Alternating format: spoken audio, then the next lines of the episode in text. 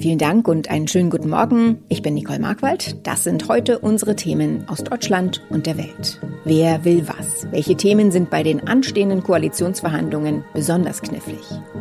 Flüchtlinge an der EU-Außengrenze. Welche Rolle spielt der belarussische Machthaber Alexander Lukaschenko? Und es geht wieder los. Die amerikanische Basketballliga NBA startet in eine neue Saison.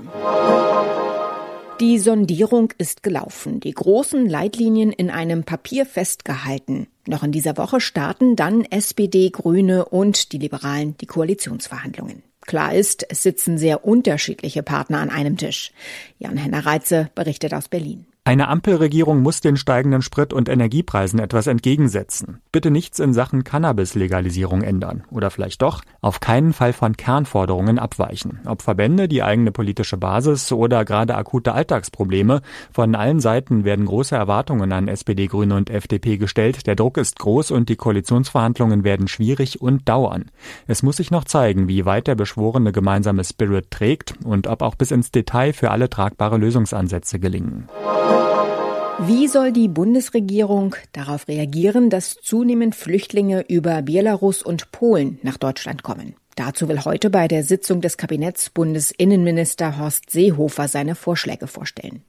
Der Hintergrund? Die Bundesregierung, aber auch die Regierungen in Lettland, Litauen und Polen beschuldigen den belarussischen Machthaber Alexander Lukaschenko in organisierter Form Migranten und Flüchtlinge aus Krisenregionen an die EU-Außengrenze zu bringen. Doris Heimann in Warschau. Seit einigen Wochen gibt es Berichte über Flüchtlinge, die über Belarus in die EU gelangen. Wie kommt es dazu? Also dieser Weg über Belarus ist nicht etwa eine neue Fluchtroute, die die Migranten sich plötzlich selbst gesucht haben, sondern der Machthaber von Belarus, Alexander Lukaschenko, hat es schon im Mai gesagt. Sein Land wird Flüchtlinge nicht mehr aufhalten.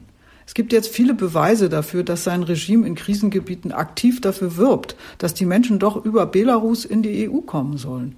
Die Flüchtlinge können Flüge nach Minsk buchen und werden von dort an die EU-Außengrenze gebracht. Das ist Lukaschenkos Antwort auf die Sanktionen, die die EU gegen sein Land verhängt hat. Wie kann man sich denn die Lage an der polnischen Grenze zu Belarus vorstellen, also an der Außengrenze der EU? Also wir wissen nicht genau, was an der polnischen Grenze zu Belarus wirklich passiert. Denn Polen hat dort den Ausnahmezustand verhängt und Journalisten und Helfer ausgesperrt. Polens Grenzschützer sagen, seit Anfang Oktober habe es mehr als 10.000 Versuche eines illegalen Grenzübertritts gegeben. Hilfsorganisationen vermuten, Polen bringt das Gros der Migranten wieder nach Belarus zurück, sogenannte Pushbacks. Die Gegend an der Grenze ist sumpfig und menschenleer. Nachts ist es dort jetzt schon sehr kalt. Mehrere Migranten sind bereits gestorben. Die polnische Regierung hat nun einen provisorischen Zaun an der Grenze zu Belarus gebaut. Auch Litauen geht so vor, aber das ist ja keine dauerhafte Lösung. Wie will Polen vorgehen und was erwartet das Land von der EU und der Bundesregierung? Polen setzt auf Härte. Der provisorische Stacheldrahtzaun soll bald durch eine dauerhafte Befestigung ersetzt werden mit Kameraüberwachung und Bewegungsmeldern. Von der EU und sicher auch von Deutschland erwartet Polen politischen Rückhalt. Denn Lukaschenko will provozieren. Das ist gefährlich und betrifft ja auch die ganze EU. Die Hilfe von Beamten der EU-Grenzschutzagentur Frontex lehnt die Regierung in Warschau aber ab. Basketballfans aus der ganzen Welt schauen ab heute wieder in die USA. Nach knapp drei Monaten Pause geht mit der NBA die beste Basketballliga der Welt wieder los. Die Liga hat zwei Jahre mit Corona-bedingten Einschränkungen hinter sich. Jetzt sollen wie gewohnt in der Regular Season 82 Spiele absolviert werden. Und das bedeutet, Superstar LeBron James jagt mit den Los Angeles Lakers seinem fünften Titel hinterher. Im Fokus steht allerdings auch ein ehemaliger Teamkollege, Kyrie Irving. Sören Gies berichtet aus den USA, Kyrie Irving, einst wie LeBron James bei den Cleveland Cavaliers, spielt ja inzwischen in New York für den Titelkandidaten Brooklyn Nets und er will sich nicht impfen lassen. Was hat das für Konsequenzen? Na, Irving darf weder zu Spielen noch zum Training, bis er geimpft ist. Das hat das Netzmanagement so entschieden. Das hat aber auch gar keine andere Wahl. In New York ist die Voraussetzung für jegliche Hallensportaktivitäten Impfnachweis. Ohne den würde Irving also eh schon mal alle 41 Heimspiele der Netz aussitzen müssen, unabhängig von der Managemententscheidung. Die Golden State Warriors in San Francisco, die hatten so ziemlich das gleiche Problem mit Andrew Wiggins. Der hat sich aber inzwischen impfen lassen. Ist das ein Einzelfall? Wie groß groß ist denn das Impfproblem in der NBA? Eigentlich gar nicht so groß. Die Mehrheit der Spieler, laut der NBA 90 Prozent, hat sich impfen lassen und da auch gar keinen großen Bohai drum gemacht. Dafür ist aber die Minderheit der Impfverweigerer umso lauter. Da spiegelt sich einfach im Sport die Gesellschaft, ist ja nicht sonderlich überraschend. Äh, auch die Football- und Eishockey-Ligen NFL und NHL haben ihre Impfdebatten. Das NFL-Team der Washington State University hat zum Beispiel gerade erst den Trainer und vier seiner Assistenten gefeuert, weil die sich nicht impfen lassen wollten. Bei den Deutschen werden sich die Augen nicht nur auf Dennis Schröder richten, sondern auch auf zwei Brüder aus Berlin. Ja, die Wagner-Brüder, Moritz und Franz. Moritz ist schon seit 2018 in der NBA, war zuerst hier in LA bei den Lakers, dann bei den Washington Wizards, hatte dieses Jahr ein ganz kurzes Gastspiel in Boston. Nun ist er bei Orlando Magic gelandet und kann da seinen kleinen Bruder Franz in dessen erster NBA-Saison unter die Fittiche nehmen. Mal sehen, wann das Brüderduo das erste Mal gemeinsam auflaufen kann und wie es sich dann schlägt. In unserem Tipp des Tages geht es heute um die steigenden Benzinpreise. Da macht es Sinn, über Alternativen nachzudenken.